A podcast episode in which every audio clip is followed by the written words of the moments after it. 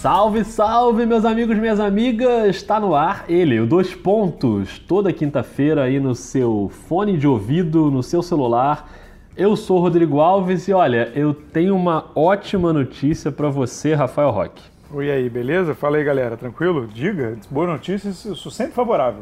O All-Star Game passou, Rock, acabou! Olha aí, oi sumida! Ah! Voltou NBA, olha aí, que momento. Rock, o que, que você fez durante o fim de semana do All-Star? Trabalhei, né?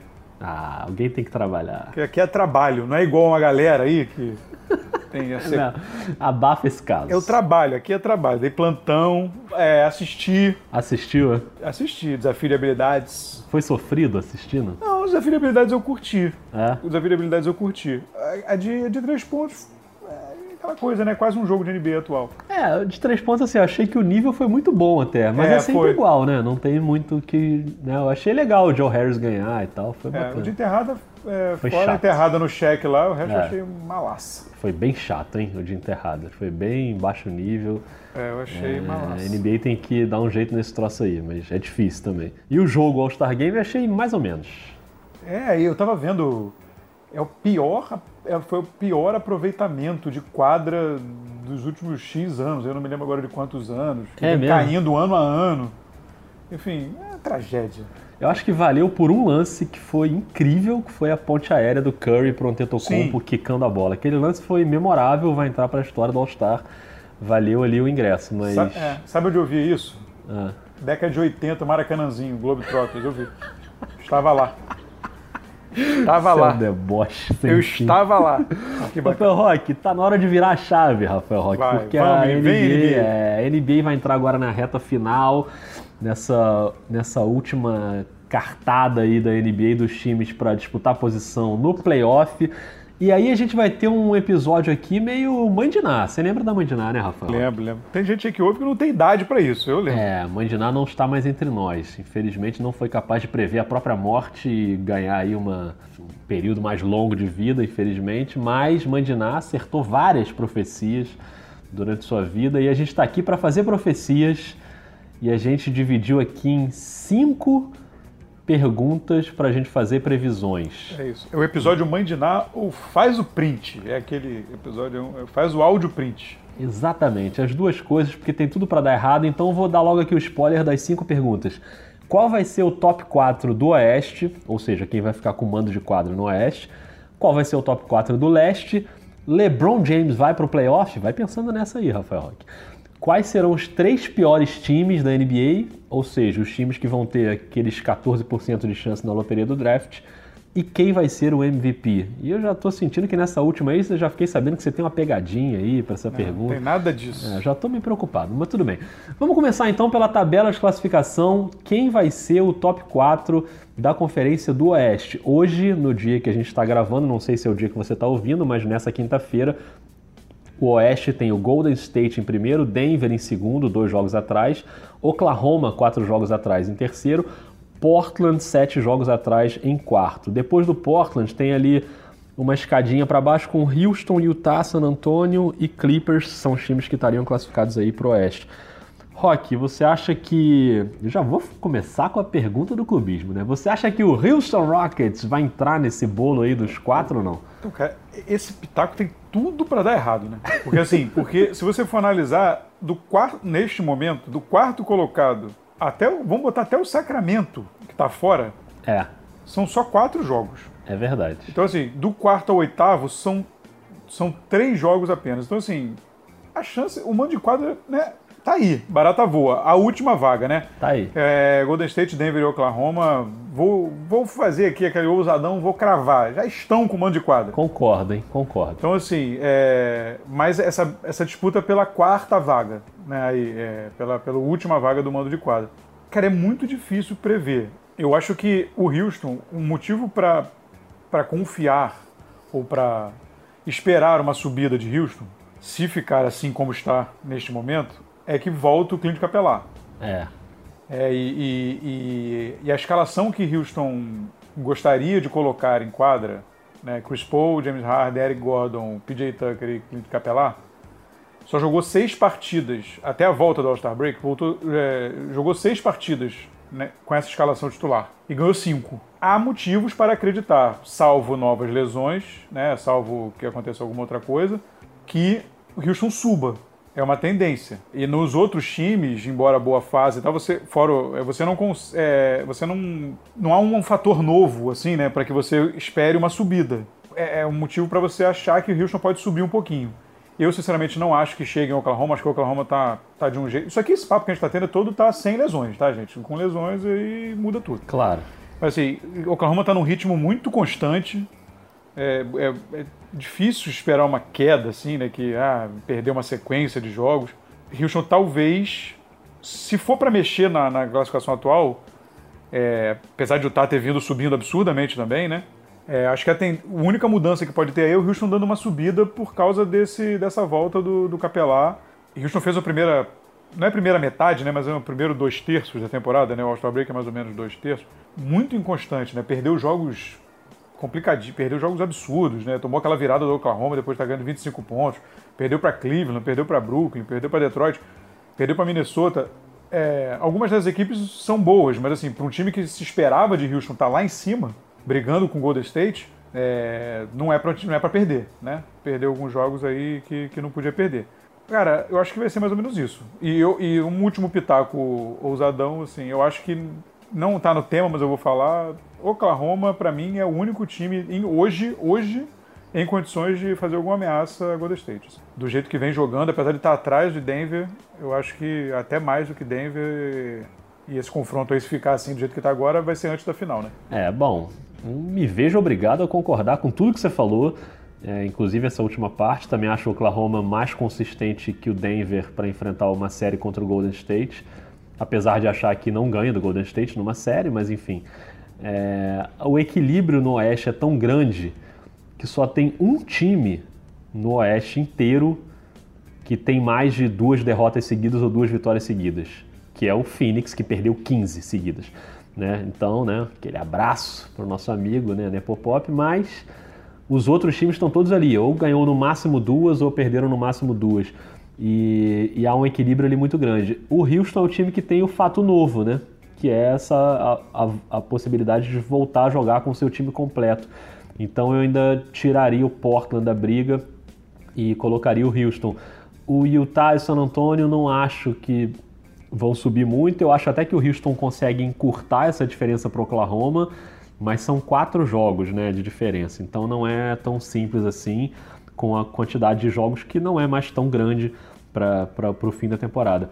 Então eu imagino que se tivesse que apostar, eu fecharia esse quarteto aí com Golden State, Denver, Oklahoma e Houston e o Portland, que eu acho um time sólido também, mas ficando ali, caindo ali para a quinta posição e ficando numa disputa com o Utah San Antonio, Clippers e Sacramento nessas últimas vagas aí da, da conferência. Essa, essa, briga vai ser legal também no final, né? Que aí, aí para essa última vaga já aí você, você, você gira um pouco a, a tabela, né? Joga um pouco mais para baixo, também está bem próximo aí pensando nessa nessa última vaga é, vai ser interessante. É, mas a última vaga a gente vai falar daqui a pouco, que tem Sim. a ver com a nossa terceira pergunta. Vamos então para o leste. No leste a gente tem o Milwaukee e o Toronto a temporada inteira, os dois ali em cima, né? é, se revezando ali, ou brigando pela primeira colocação. O Milwaukee na quinta-feira é o líder, o Toronto vem um jogo atrás, aí tem um abismo para o que vem depois. O Indiana já está cinco jogos e meio atrás, depois tem o Boston fechando esse top 4, mas o Boston empatado com o Philadelphia, com seis e meio atrás. Então, é, depois outro abismo ainda maior né, para o Brooklyn, que é o sexto colocado. Então a, a briga como se previa, né, desde o início, desde antes da temporada começar, a briga pelas quatro vagas está com cinco times, né? Milwaukee, Toronto, Indiana, Boston e Filadélfia.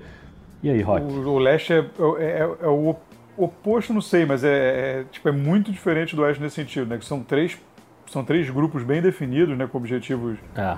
E, e o, o oeste é todo embolado até o final, assim, até lá embaixo praticamente, e o leste com esses grupos mais definidos. E, do jeito que vem jogando, né, ali, no, ali o topo acho que vai ser a briga entre os dois para a melhor campanha, né, entre Milwaukee e Toronto, acho que não tem muito não tem muito, muita surpresa aí, não, vai, não tem muito espaço para surpresa.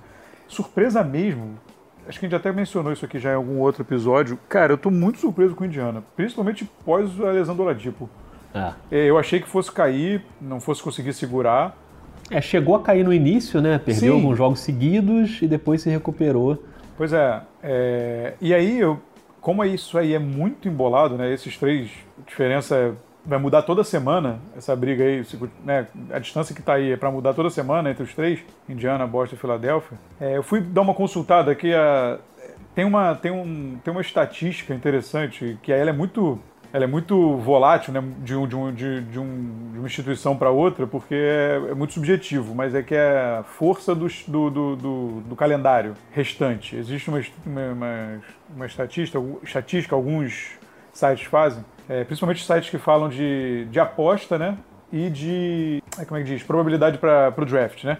Uhum. Então eles fazem muito isso, de, de a força do calendário restante. E aí oscila um pouco, que cada um tem o seu, seu, o seu critério né, de avaliação, que várias coisas, né? Adversário, é, posição do adversário, se é dentro de fora de casa, se você vem de jogo de descanso ou não, se é back-to-back, -back, se o outro vem de back-to-back, -back, enfim, são, são vários aspectos que você coloca nessa conta. Indiana, em todos, quase todos, ele aparece como um dos calendários, está ali entre os mais fáceis. Então, assim, embora, para mim seria o time a cair aí, se realmente isso se, se, se se concretizar, é um fator de que ajuda a Indiana. Mas eu acho que Filadélfia vai subir. Boston está conseguindo né, dar uma estabilizada ali. O meu palpite, é, eu acho que Filadélfia vai subir com, depois da, da trade deadline e tudo mais, o reforço. Eu acho que eu acho que Indiana fica fora. Apesar de hoje ser terceiro, eu, eu colocaria Indiana aí, embora o Wesley Matthews tenha ido para lá para tentar tapar um pouquinho o buraco do Oladipo, mas ainda no longo prazo aí, eu acho que seria, se eu tivesse que apostar, seria o time para dar uma quedinha. É, tô muito chateado porque vou ter que concordar de novo com você, e isso não é saudável. não. Inventa uma coisa aí. Pois é, na, na, verdade o Indiana, ele perdeu aqueles quatro jogos seguidos, né? É, e depois ele, ele derrota, ele consegue seis vitórias consecutivas, mas nessas seis vitórias era um calendário bem acessível para o Indiana ali. Ele ganha do Miami, do New Orleans, aí ganha do Lakers naquele jogo, né? Aquela Sim. surra. Depois do Clippers, do Cleveland, do Charlotte. Nenhum desses times é um time de elite. Tem alguns times que estão brigando ali por, por posição no playoff, mas não tem nenhum time que você pense, nossa, que vitória. E aí depois pegou um time de elite, que é o Milwaukee, que foi o último jogo antes da pausa do All-Star, e perdeu. É, então, ainda que o calendário não seja tão difícil daqui para frente para o Indiana, eu ainda fico na dúvida se a manutenção dessa posição foi porque o time realmente encaixou ou porque pegou um calendário mais fácil. Sim. E, e a tendência de subida, por exemplo, do Philadelphia para mim é clara, né? Porque o time acabou de se mexer. É natural que precise de um período aí de, de entrosamento, mas a qualidade é inegável do Philadelphia. E o Boston é um time também de muita chegada, de, né, de tem jogadores experientes para carregar o time nesse momento. Então eu, eu ainda acho que o Indiana sai. Mas me incomoda um pouco assim, a gente mais uma vez é, não dá o crédito necessário ao Indiana. Né? O Indiana é um time que é, não é muito comentado, mas porque nesse caso a ausência do Oladipo acho que pesa, né? Então mesmo incomodado, eu também acho que, que o Indiana fica fora dessa briga ali e, e vai acabar escorregando ali para a quinta posição, mas não mais que isso, né? Porque o Brooklyn está muito atrás. Então acho que esses cinco times vão ficar mesmo ali nas primeiras cinco posições, o que já garante automaticamente uma baita série de playoff entre o quarto e o quinto, né? Vai ser bem equilibrado e estou bem ansioso para ver essa, essa primeira série, essa série aí do, do miolo ali da Conferência do Leste. E aí, Rock, falando sobre. Você quer falar mais alguma coisa sobre é, o Leste? Não, só, só, é rapidinho. A primeira série vai ser muito boa, a segunda, eu acho que a segunda série vai ser boa também. Assim, apesar da distância absurda nesse momento, mas se, se, se, se Brooklyn seguir com a pegada que está vindo, apesar de provavelmente vai é, se for ali quem quem for quem, quem ficar melhor aí dessa briga aí dos três é um Boston acho, um Philadelphia né, ou o próprio bem, Indiana eu acho que vai ser bem bem legal e só para dar uma, uma pincelada Dá uma pincelada. É, não, Indiana ainda tem para pegar é, uma vez Milwaukee, uma vez Golden State, duas vezes Denver e duas vezes Oklahoma. É. Então, assim, ainda tem ainda uma, uma, uma, pegada boa aí pela frente, jogos que, que prometem ser, ser duríssimos. Mas vamos lá. É verdade. Mas voltando para a conferência do Oeste, tem essa questão pontual que você já levantou aí, que é essa última vaga. E essa última vaga, na verdade, a pergunta que todo mundo quer saber é: LeBron James vai para o playoff ou não vai? Como eu deixei você responder as duas primeiras, botei você nessa roubada. Vai, vai. Então vou eu nessa. É, cara, LeBron vai para o playoff. Não sei se isso é um palpite muito ousado, mas eu estou me baseando em quê? É, primeiro eu estou me baseando no, no Los Angeles Clippers, que é o oitavo colocado e que eu tenho sérias dúvidas sobre o futuro do time imediato aí, porque teve a troca, saiu o Tobias Harris, a torcida já prefere que o time fique fora para pegar uma posição de draft né, que tem aquela questão até que você explicou no último podcast de que a escolha deles, se for pra, se eles caírem ali para loteria, enfim. Então, se você pega a campanha do Clippers recente, é derrota, vitória, derrota, vitória, derrota, vitória, derrota, vitória, muito inconsistente. O time não está conseguindo, mesmo sem pegar grandes adversários, assim, né? Mas é, quando pega times um pouco mais fortes, perde, quando pega times um pouco melhores, ganha. Tem sido essa inconsistência do, do Clippers. O que não significa que o Lakers também não está inconsistente. O Lakers está inclusive pior que o Clippers na, no, nos últimos jogos. Né? O Lakers nos últimos cinco jogos antes do All-Star perdeu quatro. E ganhou do Boston naquela vitória inesperada e, enfim, e, e meio surreal até, naquela cesta do Rondo, né? Mas depois perdeu para o Philadelphia e perdeu para o Atlanta, né? A, a, última imagem do Lakers é uma derrota bem vergonhosa para o Atlanta, que ninguém espera. Na volta já pega o Houston é, e ainda tem pela frente. Tem Milwaukee, tem Denver, tem Boston, tem Toronto, tem Milwaukee de novo. É, não é uma. Tem mais para frente na reta final tem Oklahoma, tem Golden State, tem Utah, tem Portland. É uma parada difícil, mas eu tô indo um pouco na mística do LeBron. É, se o LeBron ficar saudável, eu acho que ele ele vai dar um jeito de evitar esse vexame, que eu acho que seria um vexame ele não ir para o playoff na primeira temporada dele no Lakers. Não estou cobrando dele que vá para a final do Oeste, que ganhe título, eu não cobro dele nenhuma vitória no primeiro round dos playoffs. Mas não ir para o playoff, eu acho que é um atestado de que não começou nada bem essa parceria dele com os Los Angeles Lakers. Então, alguma coisa ele vai acontecer, ainda que seja envolvendo comissão técnica ou um pacto ali entre os jogadores. Eu acho que esse é o momento para o LeBron mostrar ser o líder que ele é e não o líder que em alguns momentos ele foi, que é o líder chiliquento, né? O líder que fica bravinho porque não está indo bem e aí arruma um tumulto no time, mais ou menos o que aconteceu aí antes do All-Star. Então eu tô apostando minhas fichas, apesar de saber do risco, no LeBron. Só lembrando que entre o Lakers e o Clippers tem o Sacramento, que é um time que também vem mais consistente, é o mais consistente dos três até agora. Né? Você pega as últimas rodadas aí, o Sacramento conseguiu algumas boas vitórias, gol do Philadelphia. É... E os jogos que perdeu foram para Houston e Denver, que são derrotas bem compreensíveis. Então também não descarto o Sacramento nessa briga. Eu acho que essa briga vai ser incrível na reta final, vai ser bem disputada, mas eu não sei, cara. Eu dessa, dessa vez eu vou botar minhas fichas no LeBron. Não sei se na intuição ou se com a razão, mas vou botar minhas fichas no LeBron. Olha aí, então. Já que eu vou responder depois de você, vai ter a primeira discordância, então. É, eu, não, eu, acho, eu acho que. Cara, então. A única. Eu acho que o, o único tracinho de esperança é essa situação do Clippers. É. Inclusive porque a, a, a, o Clippers se posicionou na, nas trocas para isso, né? Para dar uma limpada, para pegar, para dar uma recomeçada. Então, assim, esse, na verdade, então, assim, talvez vá por demérito ou por estratégia de outro e menos por competência própria. Sim. O, o, é, é acho que a, essa pergunta ela pode ser, ela, ela pode ser respondida com duas respostas. Talvez vá ao playoff, mas o, o Lakers hoje não é um time de playoff. Eu não acho que o Lakers hoje é um time de playoff. Assim, você pega os times que estão ali, no, ali no, no, na frente do, do, do, Lakers, todos os times são melhores do que o Lakers. É verdade. Estão jogando melhores, melhor do que o Lakers. Então, assim, ele pode até ir, como você falou, o LeBron botar a bola embaixo do braço e levar. O LeBron já fez isso várias vezes. Né? Tudo bem que o Oeste não é o Leste. Talvez ele esteja sentindo isso na pele né, pela primeira vez e contribuiu bastante o fato dele ter, pela, depois de muito tempo, ter perdido tantos jogos né, numa temporada. Cara, eu. eu com essa questão do Clipper, mas eu, se eu tivesse que apostar, talvez eu ainda apostasse em Sacramento, assim, porque A minha dúvida, ao mesmo tempo que o Clippers me dá essa impressão que ele possa ir, cara, como tá esse ambiente nos Lakers, assim? É a impressão, a, a, a, o retrato que a gente viu ao fim, ali antes da pausa, foi uma coisa completamente disfuncional. O negócio, o, o, o elenco todo partido. É, o, o, LeBron tem peso suficiente para reunir essa, essa garotada, esses caras, e falar, cara, vamos aqui, todo mundo profissional, tem que passar por cima disso, vamos levar e conseguir virar esse jogo.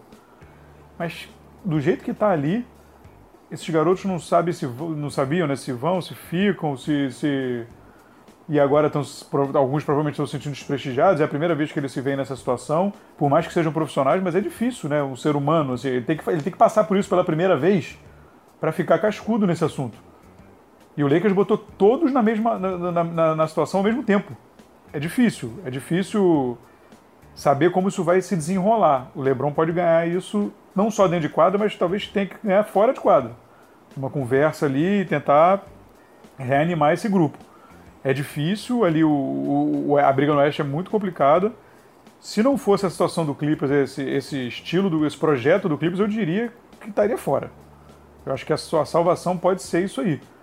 Mas ainda assim, a gente está falando de, né, de hoje em dia está falando de três jogos, né? Dois jogos e meio, Sim. três jogos. Já é uma, já é uma distância razoável.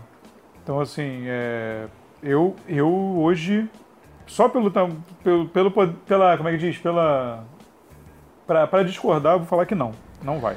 É, você jogou uma realidade aí na minha cara que não esperava e talvez o meu palpite seja romântico, assim, de.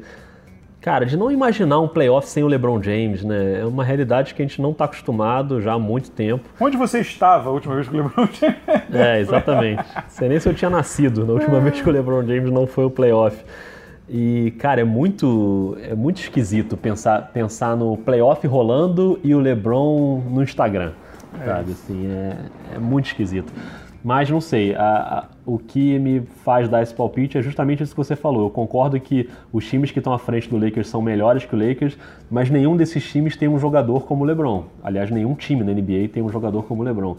Né? E ele é o cara capaz de fazer isso. Então acho que é o momento agora, depois dessa pausa aí do All-Star, dele mostrar não só o que ele já mostrou sempre, que é o talento dele, mas a capacidade de liderança dele para fazer esse time funcionar minimamente para poder ir ao playoff. E aí foi ao playoff, amigo, acabou, cumpriu a missão. Não importa se tomar um 4 a 0 do Golden State na primeira rodada, aí beleza. Aí ele já cumpriu a missão porque a gente lembra que o contrato dele é maior, é de 4 anos, então a partir do ano que vem é que começa uma cobrança maior em cima do LeBron. Mas ficar fora do playoff seria bem ruim, Rock. Um parênteses rápido, rápido mesmo. Assim, ele está falando do LeBron e tal, e da capacidade que ele vai ter de tentar virar esse jogo.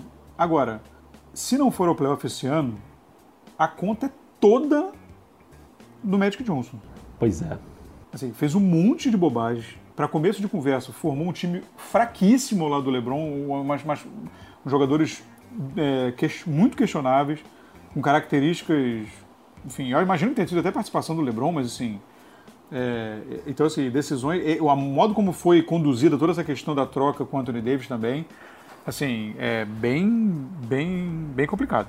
É, claro que assim, a gente cobra muito do Magic Johnson com razão, é, mas ao mesmo tempo, assim, é engraçado, né? Porque a cobrança de formar um time em torno do LeBron, ela só existe porque existe o LeBron.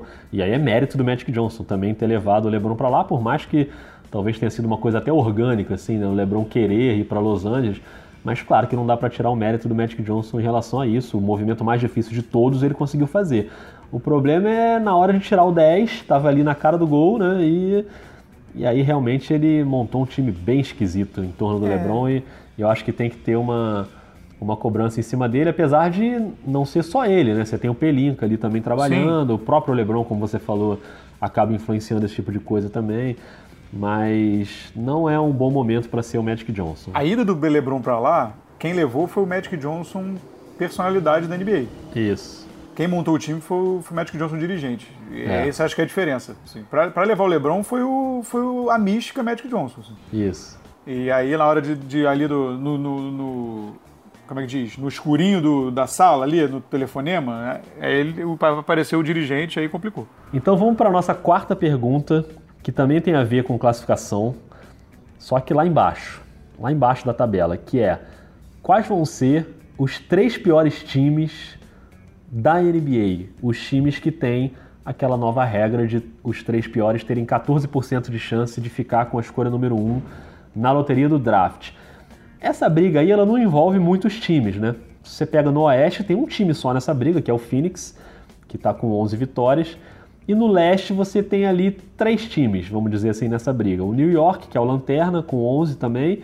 O Cleveland, que tem 12. E o Chicago, que tem 14. Depois já vem o Atlanta, que tem 19. Acho que já tem um, tem um buraquinho ali que é difícil, né? A gente é, colocar o Atlanta nessa briga. Então a gente tem que eliminar um desses times: Chicago, Cleveland, New York e Phoenix. Quem você elimina, Rock? Então, na verdade o Atlanta tá fora. O Atlanta tem um acesso de brio, né? Falou, peraí, cara, vamos. e, assim, mas o. Acho que o Atlanta não pode ser colocado nessa briga porque não tem nenhuma chance de Phoenix e Nova York ganharem mais oito jogos.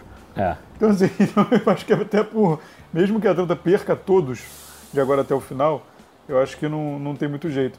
Eu acho que Phoenix e, e, e Nova York são, são, meio, são meio garantidos, assim. Tá, estão fazendo uma vontade fortíssima, fazendo uma, uma força absurda para não ganhar, né?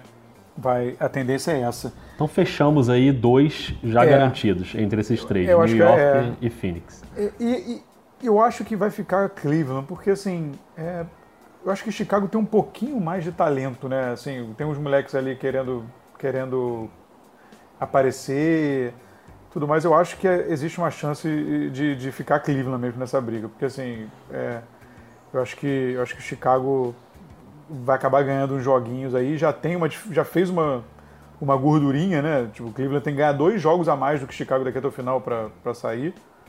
É, então, assim, eu acho que vai, vai, ficar, vai ficar meio como está. Assim, essa briga, a, essa batalha por. Que ia ser a escolha número um, já não sei mais, né? Pois é. O Zion, é que a briga pelo Zion, mas o, o tênis da Nike lá deu, deu chabu. E aí deve estar tá uma beleza esse escritório da Nike hoje. Eu tô rindo de nervoso, Rock. Sério, que agonia. Imagina o presidente, CEO da Nike vendo o jogo, engasgou com a cerveja, Nossa. imagina. Dia de reuniões na Nike.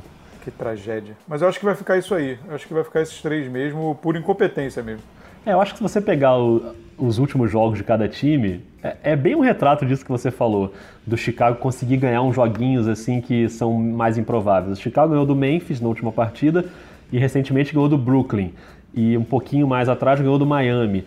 É, os jogos que o Cleveland vence, o Cleveland vence o New York, que é, né, obviamente, uma das raras oportunidades de enfrentar alguém que está abaixo de você.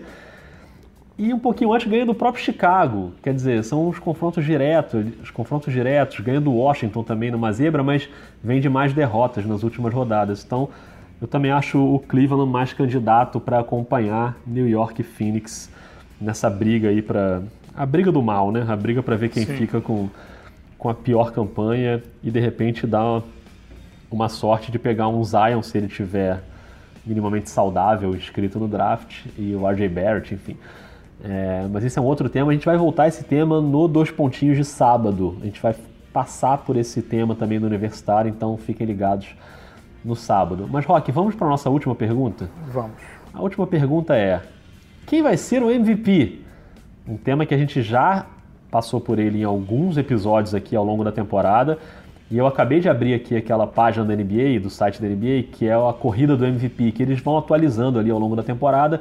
E hoje essa página tá Yannis Antetokounmpo em primeiro, James Harden em segundo, Paul George em terceiro, Stephen Curry em quarto, Joel Embiid em quinto.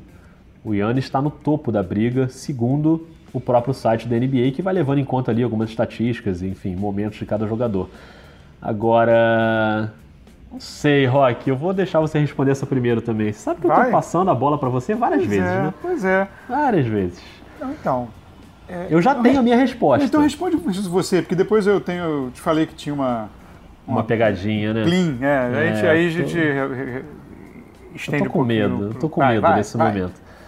Cara, o Yannis, ele tem uma temporada muito regular e, e, de alto nível o tempo inteiro. Eu acho que não é nenhum, nenhuma surpresa se ele ficar com o prêmio de MVP, principalmente por causa da campanha do Milwaukee é, que é muito consistente durante todo o ano, né? É até difícil a gente ver isso. Um time que fica lá em cima, o Milwaukee e o Toronto estão ali numa regularidade impressionante e o Antetokounmpo é obviamente o grande cara desse time e o grande cara da Conferência Leste, né, até agora.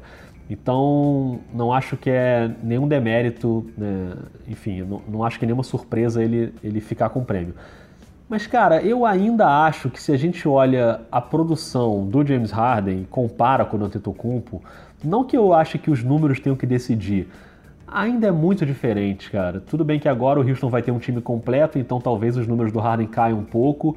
É, ele não vai precisar ser tanto assim o cara para fazer todos os pontos, porque além de ter já o Chris Paul de volta agora, ele vai ter aquela ponte aérea ali marota que ele sempre faz, aquela jogadinha com o Capela. Então, esse é um ponto. O outro ponto que pode pesar contra o Harden é se o Houston não conseguir é, se manter ali na briga pelo mando de quadra. Talvez isso pese um pouco a favor do Antetokounmpo, que está lá tranquilão no topo da Conferência do Leste. Então, se o Houston escorregar um pouquinho ou não conseguir chegar ao quarto lugar no, no Oeste, talvez isso pese um pouco. Mas, cara, eu ainda acho que a diferença é tão grande. A média de pontos do Antetokounmpo é 27.2 na temporada. A do Harden é 36.6. Sendo que só em fevereiro, por exemplo, é 38, é mais ainda do que isso. Janeiro nem falo, né? Janeiro o cara teve média de 43 pontos no mês, o que é uma coisa muito fora da curva e muito surreal. Então, por mais que ele não tenha a mesma regularidade do Antetokounmpo, lá no início da temporada o Harden não estava tão bem assim, e o Antetokounmpo já estava, mas eu ainda acho que com essa boa corrida, com o Houston no momento melhor, e o Houston até com a previsão que a gente fez antes de que pode garantir o quarto lugar da conferência, eu ainda acho que o Harden ganha de novo o prêmio de MVP. Então, cara, na verdade são dois caminhos, né? Porque, vamos lá, conceito de, de MVP. A decisão sobre o MVP se, se ter tantos aspectos, ela não ter um, um, vamos dizer assim, ela não ter uma lista definida de atributos, cria essa situação que você pode puxar de qualquer lado. E a narrativa vai mudando. O, o, o Harden sofreu com isso em anos que ele foi vice-campeão, que ele foi vice-campeão, né, ou foi segundo colocado na votação, por, justamente por isso, porque a narrativa é muito importante. O Westbrook, por exemplo, foi foi MVP. Agora está se falando muito sobre a questão, ah, não pode se basear só em números, não é só número. Até você citou a questão do número aí. Cara, o Westbrook foi, né? O Westbrook foi MVP basicamente porque ele porque ele fez, é, é pelos triplo, triplo duplos dele. É. Entendeu? Então assim, é, foi uma temporada de marcas históricas. É, então, assim, ele basicamente foi por isso. Ele jogou muito. É, tinha esse debate que ele jogava sozinho. É muito parecido. É muito parecido. A, a situação é muito parecida a que o Harden está vivendo agora. Então, assim, é, e foi escolhido. Então, assim, você como chegar ali no final, nas últimas, nas últimas semanas, acho que vai ser muito, muito, muito decisivo para essa, essa questão. Quando antes, antes da votação ali, né? A semana antes da votação, o pessoal entregar os votos. É, neste momento, para mim, não tem absolutamente nenhuma dúvida. É. Nesse momento, não tem nenhuma dúvida. O Harden tem isso que ele está jogando. Os números dele foram inflados pela situação do, de lesões. E isso, para mim, só atesta o status dele de MVP. Se fosse um jogador normal, um jogador mediano, o time cairia. Claro. Desde que come começaram essas, essas lesões, primeiro o Chris Paul, depois o Capelá, o Houston está com mais de 60% de aproveitamento. Ele pegou o time e levou nas costas. Isso é o, o jogador mais valioso. Tem uma corrente que defende isso. Tem a corrente que defende que o jogador mais valioso é o jogador que torna todo mundo melhor. Né? E, e, e, esse argumento já foi usado para o Harden em outras temporadas. Isso. De que ele tornava os jogadores, que os jogadores em volta teriam médias muito piores se não jogassem com o Harden. Foi inclusive na, na temporada com o Westbrook. Então, assim, a, a narrativa vai mudando de ano para ano. Esse jogador esse ano é o Antetokounmpo. E aí vem a minha pegadinha, não é pegadinha, é só um fato que eu queria debater com você. Ah. Assim, uma matéria muito legal é, do Brian Windhorst, que conhece MVP como ninguém, né? Porque ele é absolutamente é. ligado ao LeBron James. É, então conviveu muitos anos com essa, com todas as nuances dessa, dessa eleição. Assim, o, ele, fe, ele, ele falou que essa, essa escolha desse ano pode dividir muito claramente duas correntes do basquete, que é a corrente da galera que de números, da corrente mais romântica, digamos assim, da, do, do, do, basquete como jogo coletivo e do cara fazer, né, fazer melhor para o time. O Michael Budenholzer veio a público essa semana falar que não tem nenhuma dúvida de que é o Antetokounmpo, porque ele torna o, o, os Bucks único. É, ele, ele leva os Bucks a outro patamar. Então, e faz todo mundo jogar. Então, assim, então, na verdade, são duas correntes muito distintas e muito estabelecidas. E ele foi ouvir, os jogadores, obviamente, pediram anonimato, mas ele, a gente, obviamente, confia na credibilidade do jornalista, que disse que ouviu estrelas opinião a respeito disso. E aí ele disse que, apesar de dividido, a tendência é que as pessoas achem que o Antetokounmpo é, é, mais MVP, por, pela questão do, do, jogo de basquete, da coisa coletiva e tudo mais.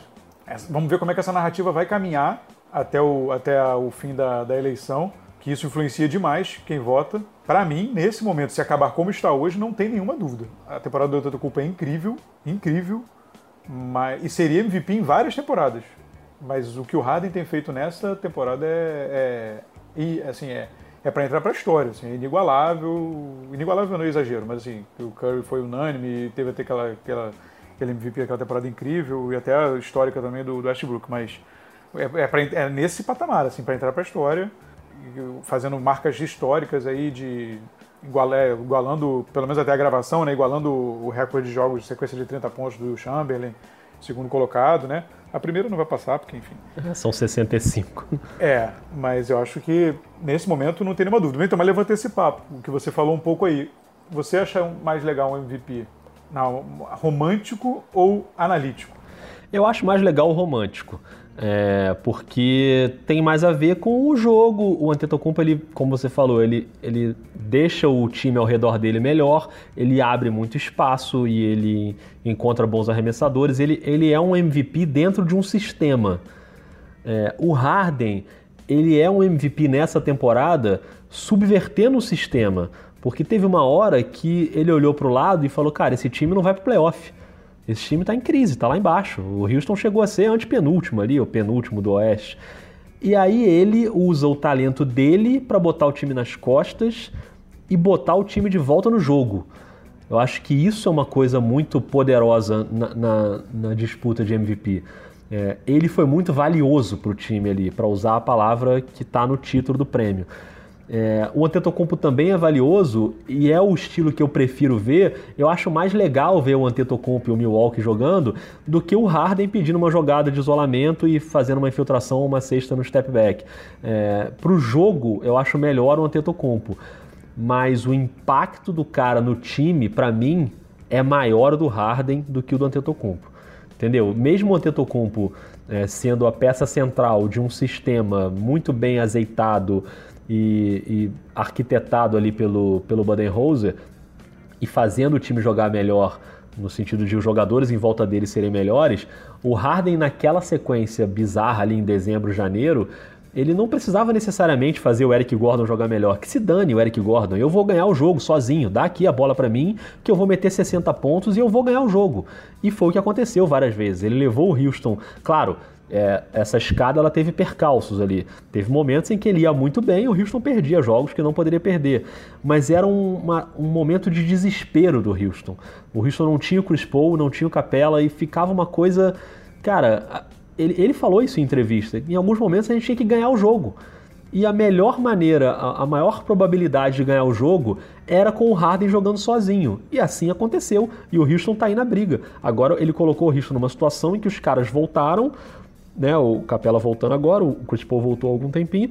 E ele agora está numa situação de agora vamos jogar como o Houston na temporada passada para tentar brigar pelo mando de quadra e fazer um bom playoff. Então eu acho que a, a diferença de produção ela é tão grande que não me permite hoje votar no Antetokounmpo. Não me permite. Eu, minha opinião, que é a sua também.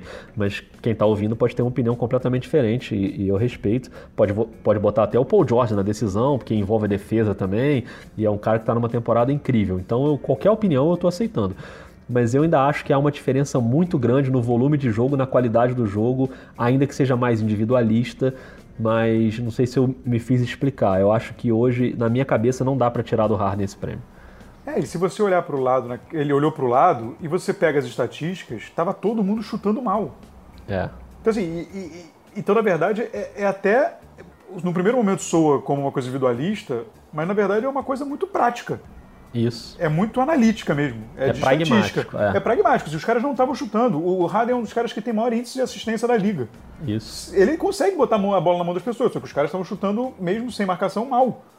E ele também pegou uma responsabilidade para ele enorme, porque se ele não consegue fazer isso, ele teve uma, uma série histórica. Se ele não tem isso, o Houston estaria lá embaixo e ele estaria sendo massacrado nesse momento. Totalmente. Então, assim, ele fez o que ele achou que era necessário e conseguiu. E quando a gente fala de romantismo, porque é, é tão engraçado, porque, por exemplo, o, o estilo de MVP do Harden é meio o estilo de MVP, meio a moda antiga ali. É, se você pensar, sei lá, em Kobe Bryant, em Shaquille O'Neal, tipo, são, são jogadores absurdamente dominantes. E aí você, eu, isso me faz lembrar imediatamente um cara de sistema muito talentoso e, enfim, de uma característica individual impressionante, mas muito de sistema, principalmente ali onde ele estava, que é o Steve Nash É. né? Então, assim, que foi muito criticado. A escolha dele de MVP foi muito criticada. Então, assim, foi questionado. Então, assim, é... cara, é muito, é muito da narrativa do ano. Assim, eu acho que é muito. Acho que vai muito da, da, da narrativa do ano, eu, eu- mas eu concordo contigo. Eu acho que esse ano, por enquanto, não tem, sem clubismo, não tem ainda, não, há, não, é, não, tá, não é a mesma concorrência. Também acho, também acho, mas quem tá ouvindo pode achar diferente, então pode deixar o comentário lá no Twitter, no arroba NBA 2 pontos, não só para essa questão do, do MVP, mas se o LeBron vai pro playoff, quais vão ser os três piores times, qual vai ser o top 4 de um lado, qual vai ser o top 4 do outro na briga por mando de quadra. Eu acho que como você falou, Rock, são, são grandes chances da gente errar palpites para ser sacaneado, que é sempre bom. Agora, já vamos aí daqui a pouco para 50 minutos Ah. de podcast, Rock. Você não tem nenhuma disciplina, é muito difícil trabalhar com você, Não, Rock. vamos encerrar, porque eu não quero Você chegar nessa não- marca. Vamos Não agora. Acabou. nenhuma. Então Não. a gente volta sábado no Dois Pontinhos, hein, Rock? Um É abraço, isso, hein? um abraço. Até mais.